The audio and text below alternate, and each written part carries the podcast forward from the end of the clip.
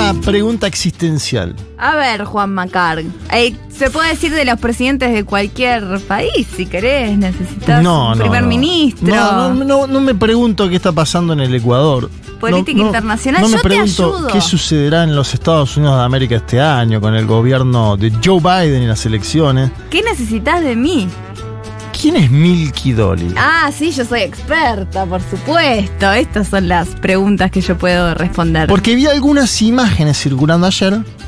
Hubo muchas imágenes impresionantes del paro de la CGT. Una de ellas fue mm, las madres de Plaza de Mayo, con un hombre atrás que hacía la B, un joven muy Sí. emocionante. Una, Hermosa esa una foto. imagen de em, una colega. Después, ¿qué más vi? El Joker bailando, Sí. saltando. Gran día para el fotoperiodismo. Sí, hubo muy buenas fotos. Gran día. Y una de ellas era de em, Milky. Milky Dolly. Contame quién es. Milky Dory es un personaje urbano. Milky Dory se hizo famoso por TikTok, por las Sí. redes, pero es una chica que se le, le considera trash. Trash. Trash, así, trash. eh, Trash es- metal. Trash metal, claro, que es como una chica que está siempre con poca, poca ropa, Ajá. eh, con la boca así muy inyectada y... Botox.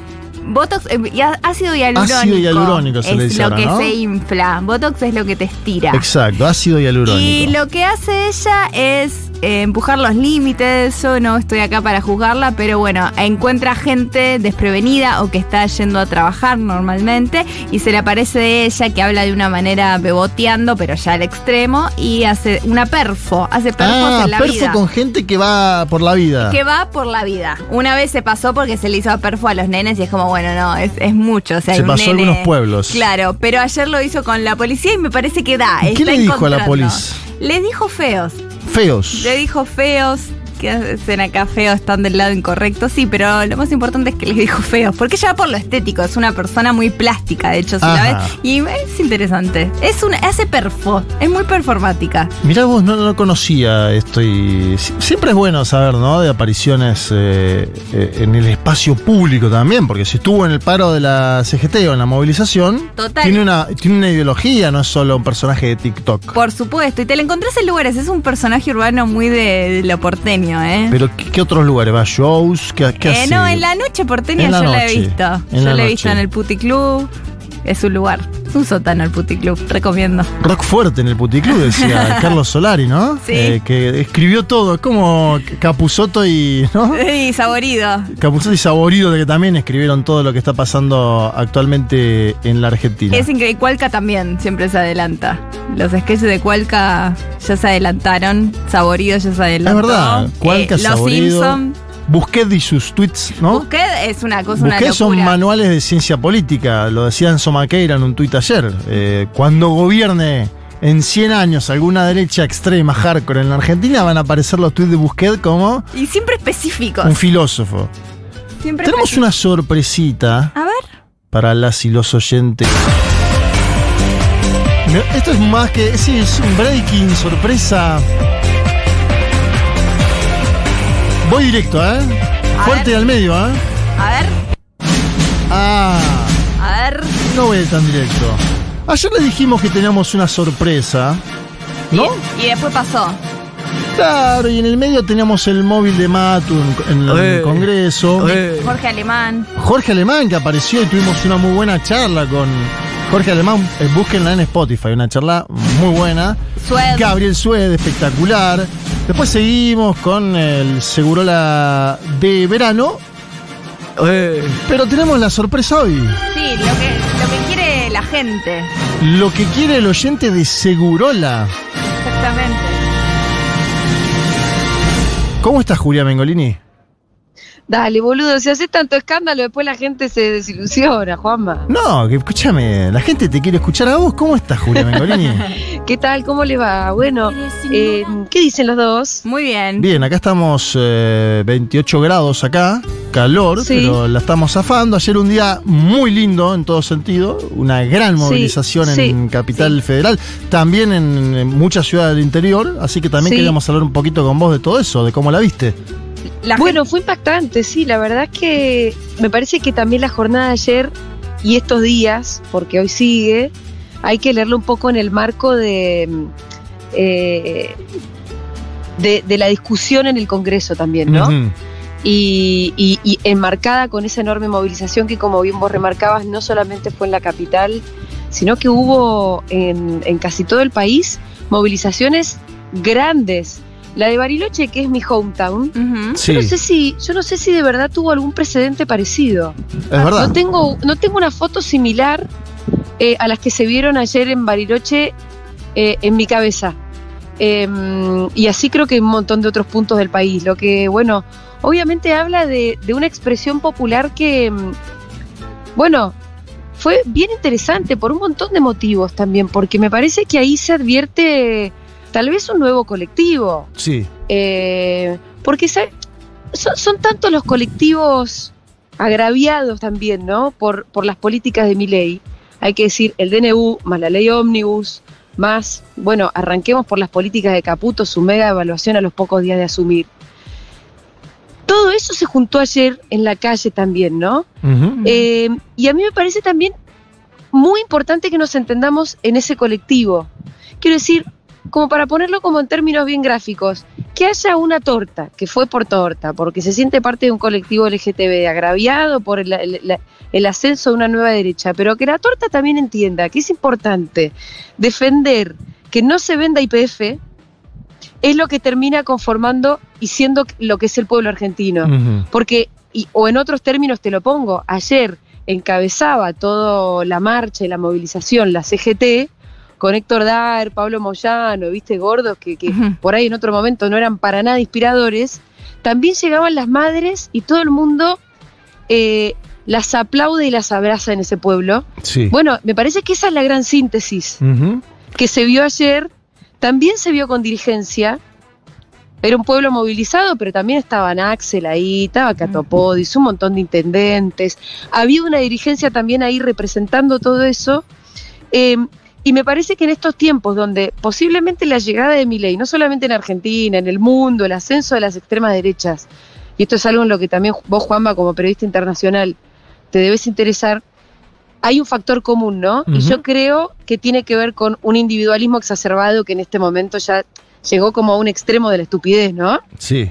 ¿Sabes qué? Yo Eh, pens- y entonces, a mí por eso digo, porque si es el individu- individualismo exacerbado el que nos llegó, nos llevó a este punto donde, donde este sociópata es el presidente, esto se contesta con un pueblo movilizado, con un colectivo que mira alrededor y se reconoce como, como eso, ¿no? Total. ¿Sabes que estaba pensando varias cosas cuando hablabas? Primero, que Milei es un fenómeno que se caracterizó electoralmente como que apareció en el interior de eh, las provincias de la Argentina y fue de ahí a eh, la ciudad de Buenos Aires, ¿no? Em, se caracteriza así electoralmente porque uno mira la conformación del voto de Milei, tanto en las Sí. PASO como en las generales, y es muy fuerte en el interior del país. Es un fenómeno que va del interior a las provincias y a, a- a la capital, digo, a Lamba. Y acá me da la sensación que lo de ayer es una demostración, porque hubo cacerolazos también previos, que fueron Sí. principalmente en la ciudad de Buenos Aires. Pero lo de ayer es algo muy federal.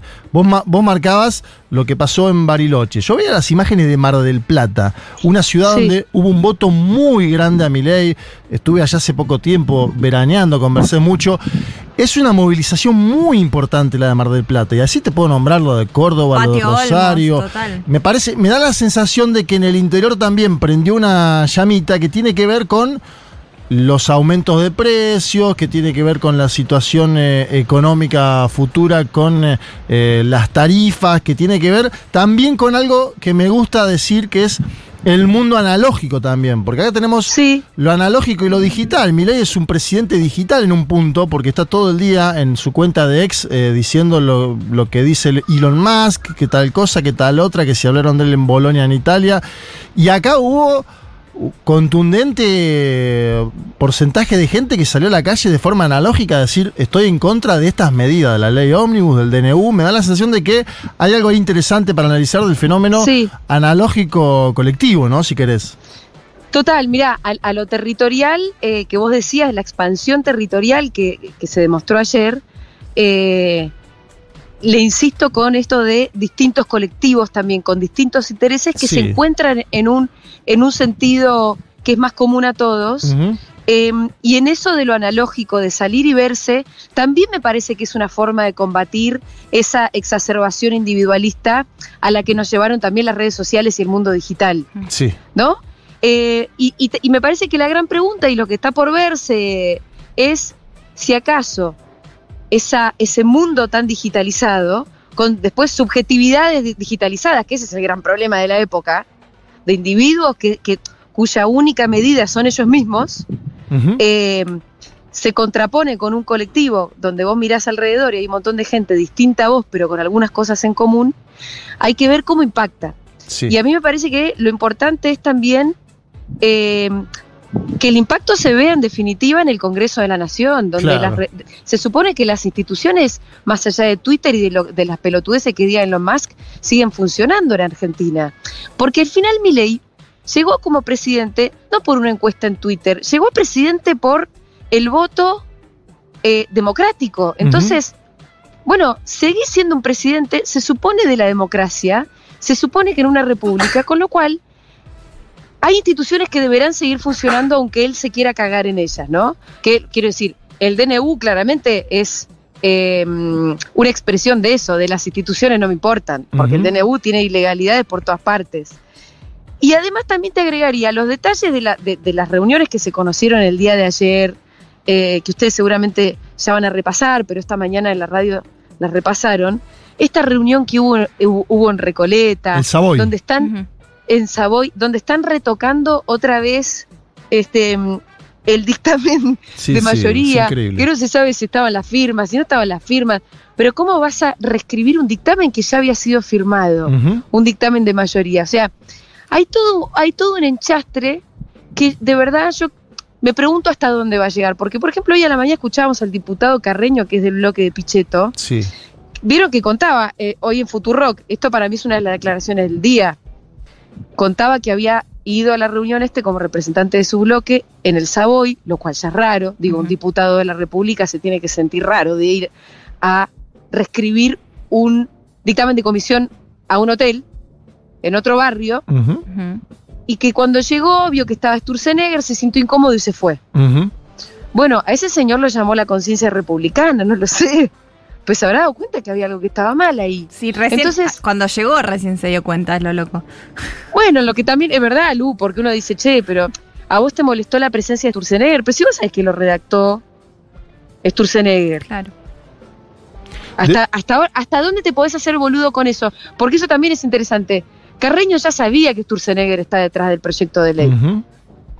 Ahora, cuando llega y lo ve, ve el cuerpito en una reunión que no corresponde, ahí le da un cierto pudor republicano y se va. Entonces, digo, evidentemente había muchas ganas de acompañar a Milei en su proyecto, pero algún tipo de pudor republicano también van conociendo los diputados, ¿no?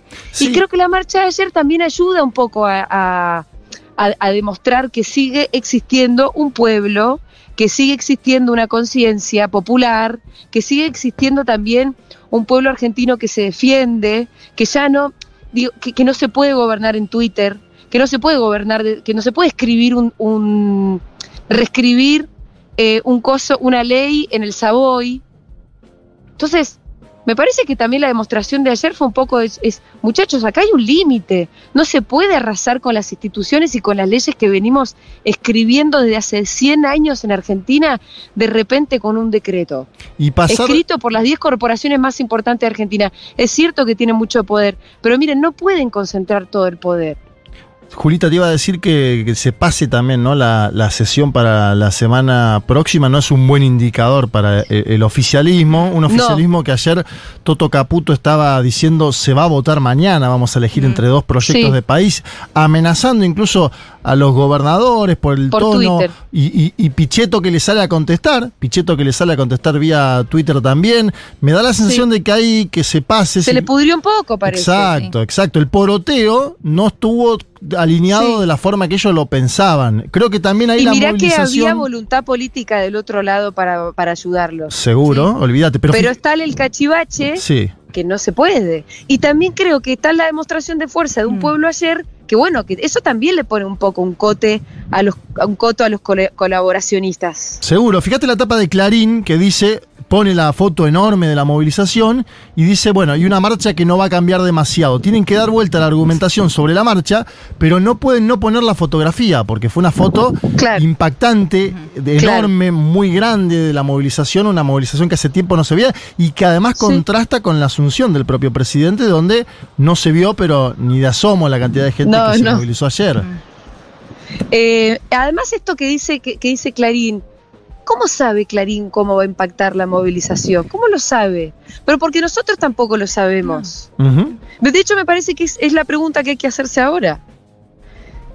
Yo no sé hasta dónde se les empantanó la negociación, pero por eso yo te decía, cuando, cuando vos me saludaste, hay que, hay que mirar todo un contexto, ¿no? Sí. ¿Qué es lo que está pasando adentro del Congreso con lo que está pasando afuera del Congreso? Y es todo un mismo presente. Ujú. Eh, y yo creo que sí que impacta. Yo, yo, yo no creo que a los que a los diputados y diputadas con ganas de votarle las cosas a mi ley les sea absolutamente inocua la movilización de ayer. No, no, no, No. seguro. Ah, Indudablemente, incluso los diputados tucumanos que conformaron este bloque nuevo llamado Independencia, hoy por la mañana en algunos medios hacían agua al intentar explicar su posición, ¿no? Muy, sí, sí, sí. Eh, ahí yo escuché a una diputada, no le recuerdo su nombre, con el gato silvestre que, que no, que tuvo que cortar la conversación. Gladys Medina, Gladys Eh, Medina. Bueno, Gladys Medina, que, que se le notaba como visiblemente nerviosa y tuvo Claro. que cortar. Y bueno, cuando vos tenés que cortar y no podés argumentar y se te quiebra la voz, y pero hay algo entonces que no, de lo que no estás muy segura. Ujú. Y sos diputada, no es que sacaron a cualquier persona a hablar. No, claro, claro. Eh, así que bueno, me parece que va a haber que seguir eh, atentamente también, hay que ver, hay que ver cómo sigue el curso de el curso de la ley ómnibus. Yo pensaba también cómo hay algunas cosas buenas, ¿no? Ayer la movilización mostró un pueblo, un colectivo, donde se encuentran distintos intereses, pero en un mismo, eh, en un mismo lugar, digo lugar por decir, ¿no? Que la- las calles Sí. eh, de los distintos puntos de- de- del país. Em, y donde también veíamos dirigencia y lo que creo es que tal vez lo que falta un poco es ponerle adentro algún, algún otro contenido, algún programa, algún horizonte movilizador también. Por ahora lo que moviliza fue un rechazo a algo que estamos seguros que esto no. Sí. Ahora, ¿qué país queremos construir? Es una cosa que falta, tener un poco más clara. Ajá. Eh, ayer, por ejemplo, si vos eh, me preguntás de los discursos Sí, que se escucharon, bueno, eran discursos de rechazo, es verdad. eso está claro. Entonces creo que a mí me gustaría que en algún momento se empiece a sumar el horizonte que propone.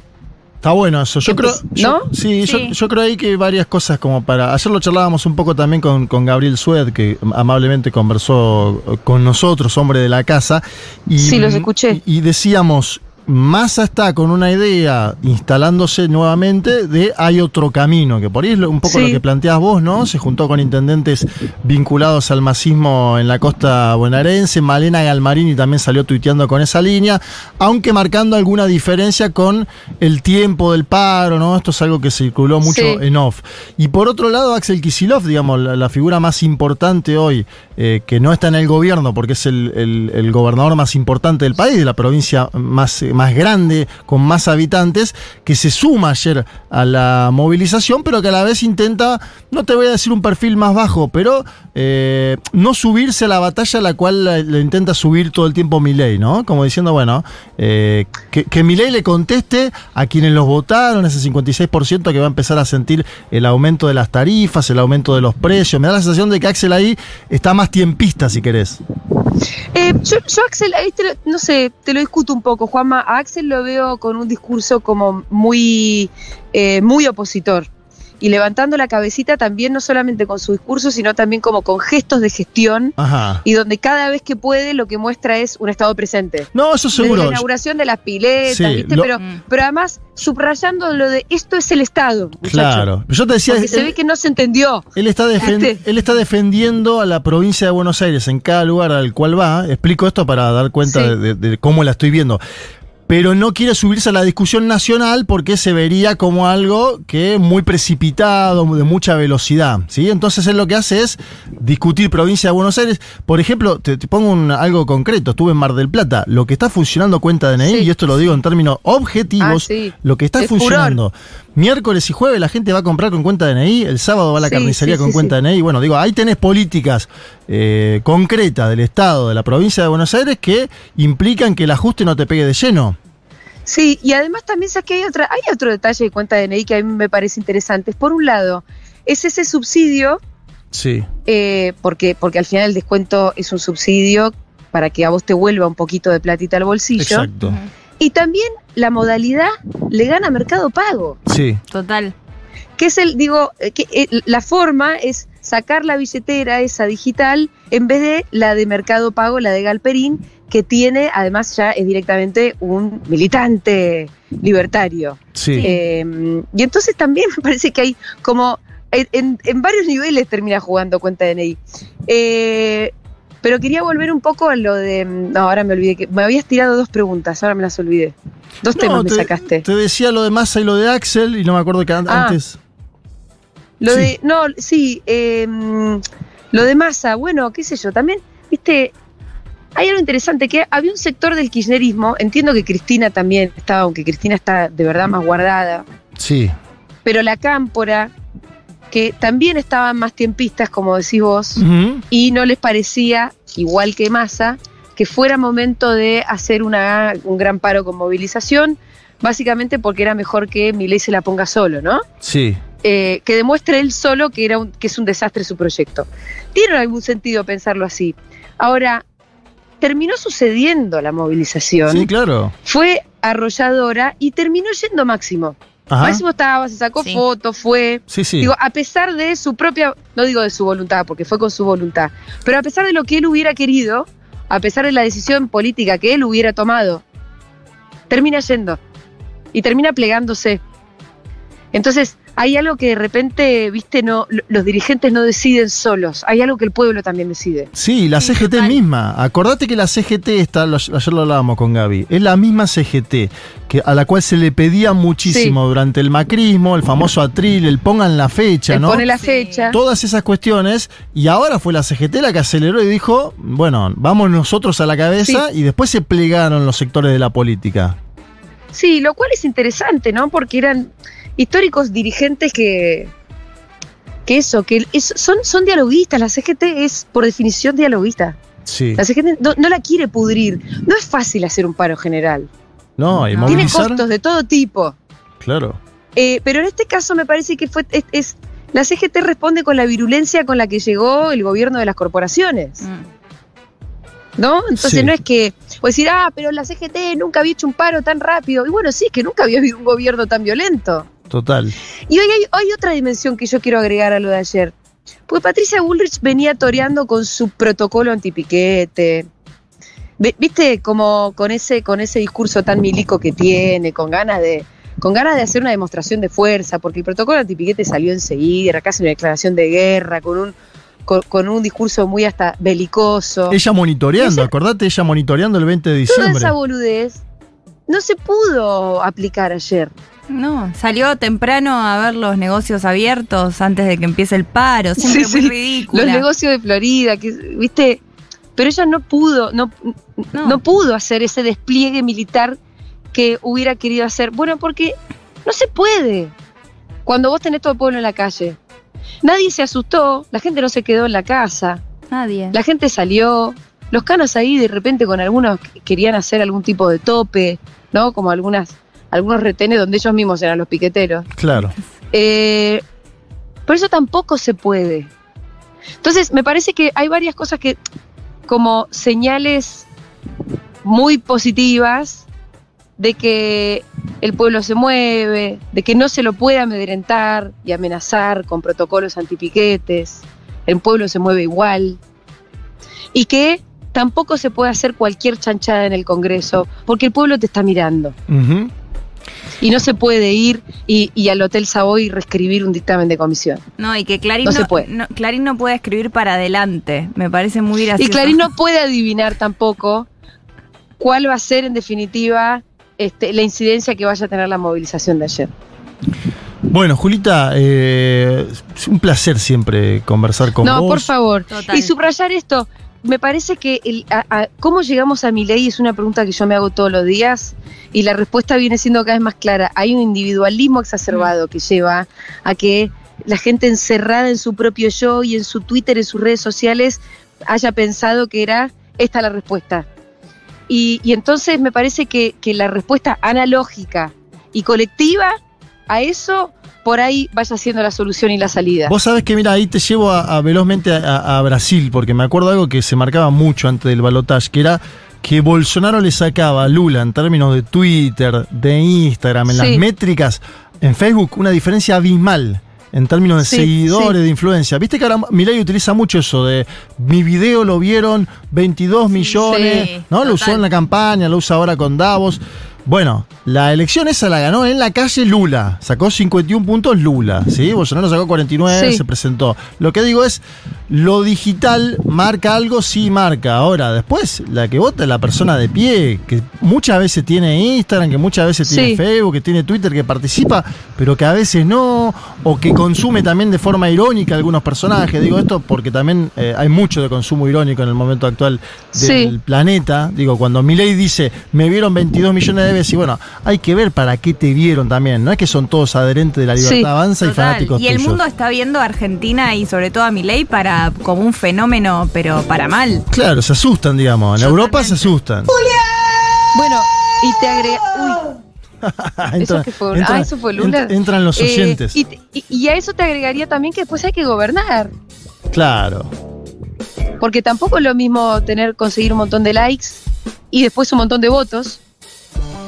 Y después hay que gobernar. Eso hay que decirle a Jorge Cosa- Macri. Hay que gobernar. Sí, tenés que volver. Bueno, tenés que volver. Porque, porque Bolsonaro tuvo el mismo inconveniente de tener que gobernar. Sí, seguro. Go- Gobernar no es eh, sencillo para nadie en ningún lugar No. del mundo, menos en la Argentina actual, con los índices de inflación que hay, y menos con un gobierno que deja que suban los precios permanentemente. Lo veníamos comentando ayer, ¿no? Que hay, hay informes que aparecen en Instagram ahora de, por ejemplo, un colega argentino que está en España, Manu Guija.